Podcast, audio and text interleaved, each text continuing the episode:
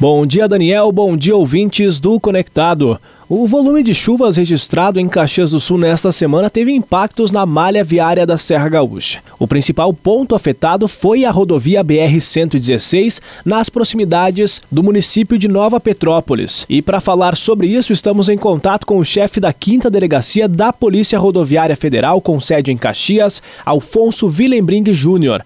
Inspetor, qual a avaliação da PRF no trecho afetado? Bom dia. Bom dia, Eduardo. Bom dia aos amigos ouvintes. É, de fato, nós tivemos aí na serra entre a Vila Cristina e Nova Petrópolis uma, uma avaria bastante grande em toda a encosta ali num, num trecho da rodovia e que veio a, a comprometer completamente a, a, o leito da rodovia. Até inclusive já havendo desbarrancamentos e parte da rodovia comprometida inclusive para aproximação a pé.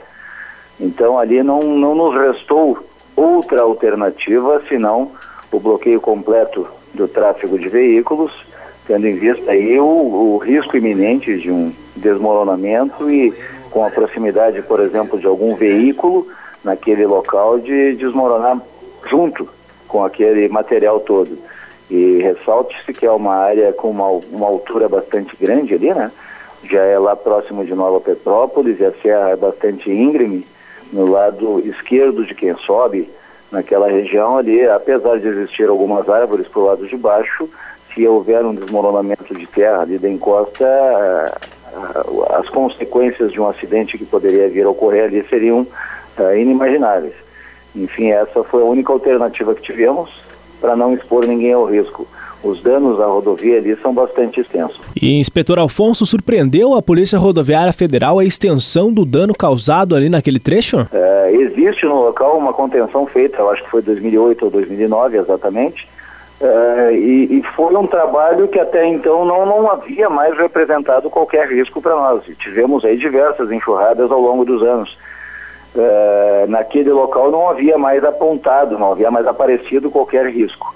Desta feita, eh, talvez, talvez pelo impacto eh, da chuvarada, da, da, água correndo já na parte de baixo, um pouco abaixo dessa contenção, talvez tenha já danificado a, a, parte inferior, a própria contenção que havia sido construído lá, comprometido, comprometido a estrutura inferior, não necessariamente em cima da pista. O fato é que desceu bastante, caiu bastante. Eh, a encosta inteira do morro ali desceu. Isso não, não saberia se, dizer se, se haveria alguma outra, algum outro tipo de contenção que existiria porque a movimentação de terra que houve ali foi bastante grande. É claro, né, inspetor, que vocês dentro do conhecimento que tem da rodovia aí já projetam, né, somente no próximo ano a liberação. Para deixar um pouco mais lúdico o assunto, esta liberação é devido à falta de recursos para executar a obra ou devido realmente à gravidade do dano causado ali? Causa da extensão da obra que tem que ser feita ali. É, como estou insistindo em dizer, é um local muito íngreme, é, uma nova contenção a ser realizada ali, primeiramente, imagino eu, deverá se retirar todo o material que sobrou. Ou seja, é, aquilo que ainda não caiu deverá cair. É, e depois reiniciar uma obra vários e vários metros abaixo do nível da rodovia, devido à, à condição do terreno naquele local. E isso é, é, é natural, não se faz uma obra dessas em 30 dias, não se constrói uma casa em 30 dias, que dirá uma obra com essa amplitude. E, e, todo o trabalho, todo o estudo geológico que deve ser feito, o projeto de, de engenharia para essa nova contenção tudo mais, é por isso que eu, numa, até numa, numa, numa perspectiva otimista, eu somente relatei com quem conversou comigo até então que eu acredito que este ano não, não libere mais o tráfego naquela rodovia. Porém, é, na realidade, o nosso pensamento é que isso pode se estender por vários e vários meses ainda além disso. Inspetor, falando na questão da malha viária e as alternativas para quem seguiria por este caminho, qual que é o principal trajeto, assim, ou os principais trajetos, né, para a pessoa desviar deste trecho? Olha, nós temos, uh, uh, existem dois caminhos de, de, de, estrada não pavimentada, tanto justamente ali onde, onde realizamos o bloqueio, logo após a ponte do Rio Caí, para quem vai a Nova Petrópolis, um à direita e outro à esquerda. Eu não os conheço bem, eu já cruzei pelos dois, mas não saberia uh, apontar precisamente quais as condições, até por se tratar de estradas de chão, que, que houve tantas avarias no asfalto, imagina em uma estrada de chão. Né? É, aumenta um pouco o percurso, não saberia dizer as condições desses caminhos e, e, quais os tipos de veículos que comportaria. Agora, fora isso, a cidade mais, mais prejudicada, sem sombra de dúvidas, é Nova Petrópolis, tá? E o caminho para Nova Petrópolis, por vias é, com melhor segurança e capacidade de tráfego, é por São Leopoldo e Novo Hamburgo e retornar pela 116.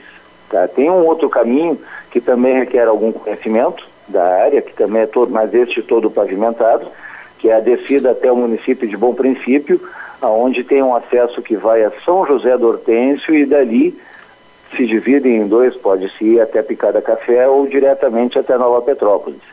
Esse caminho, para quem pretender fazer esse caminho, deve pesquisar e estudá-lo ante, com antecipação. É tranquilo, é um caminho de interior, até um passeio bonito, e porém eh, tem que conhecer para evitar de se perder nas mais vias que tem lá no interior. Agora, quem vai a Canela ou Gramado, além deste caminho que desce a São Leopoldo, Novo Hamburgo e sobe a Serra, pode se utilizar a Rota do Sol até, um, até a localidade de Tainhas e a partir dali ir a São Francisco de Paula, de onde se retorna a Gramado. Infelizmente o transtorno é bastante grande, é, é, o tempo de viagem é maior, mas é o que temos que fazer preservando a segurança, porque não podemos permitir que ninguém cruze por ali, por aquela encosta que desabou ali na serra da, da, da BR-116. Correto, inspetor. Já aproveitando o contato, né, nós tivemos essa semana aí a decisão da, da do retorno, né, da, daquela revogação que havia sido feito da lei dos faróis uh, baixos em rodovias. Uh, Caxias do Sul, perímetro urbano da quinta, uh, da quinta delegacia da PRF, todas as rodovias, toda a extensão da rodovia é sinalizada conforme a lei indica? Sim, senhor.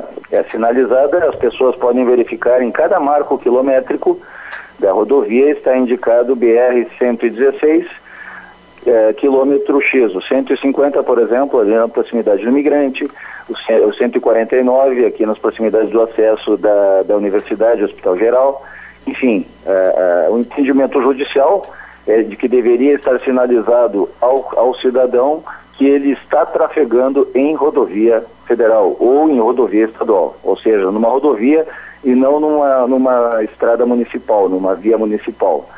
Uh, isso para mim, eu me permito tranquilamente falar, jamais foi polêmica, porque eu utilizo os faróis do meu carro sempre ligados, independente de onde eu esteja trafegando. Então eu quero primar, quero contar com o apoio da imprensa para que leve essa, essa posição à sociedade. Uh, não é polêmica ligar ou desligar os faróis. Nós tivemos no primeiro mês de constatação da obrigatoriedade da, da, dos faróis ligados, em todas as rodovias federais do país uma redução de aproximadamente 30% nas colisões frontais, que são, sem a menor sombra de dúvidas, as colisões que mais geram vítimas, que mais geram óbitos nas nossas rodovias. Quantas pessoas num país onde morre de 50 a 60 mil pessoas por ano né, no trânsito, quantas pessoas deixaram de morrer? Ninguém faz esse cálculo, ninguém consegue imaginar esse cálculo. E isso pelo simples ato de ligar o farol do carro. Ele só tem duas posições, ou ligado ou desligado. Ligue o farol do carro, independente de onde esteja. Isso é, é, é para proteção da vida, é para proteção da saúde. Não é porque o doutor juiz fez, disse isso ou disse aquilo, não, não é porque existe tal ou tal placa. Eu sei, todo o meio jurídico ele tem o seu debate da legalidade do ato. Pois bem, eu pessoalmente sou franco em dizer, eu uso o farol do carro ligado não pela legislação ou pela sinalização, mas sim pela segurança que ele me proporciona. Inspetor, e nesse tempo aí que ficou revogado, claro que não foi feita a fiscalização conforme, né, assim, a autuação em relação a quem estava com desligado. A, a partir de agora retomam os trabalhos. Vai ter uma intensificação maior, um efetivo maior deslocado para isso ou segue normalmente? Eu vou destinar a mesma, o mesmo esclarecimento que eu fiz antes. Nós não temos efetivo para fiscalizar farol de carro aceso ou apagado. Nós temos um efetivo para fiscalizar todos os 300, mais de 340 artigos do Código de Trânsito Brasileiro. A gente não destina, jamais destinará operação especial para fiscalização de uso ou não de faróis, assim como não temos como destinar fiscalização de velocidade, de ultrapassagem, de documento de veículo, de CNH vencido ou não.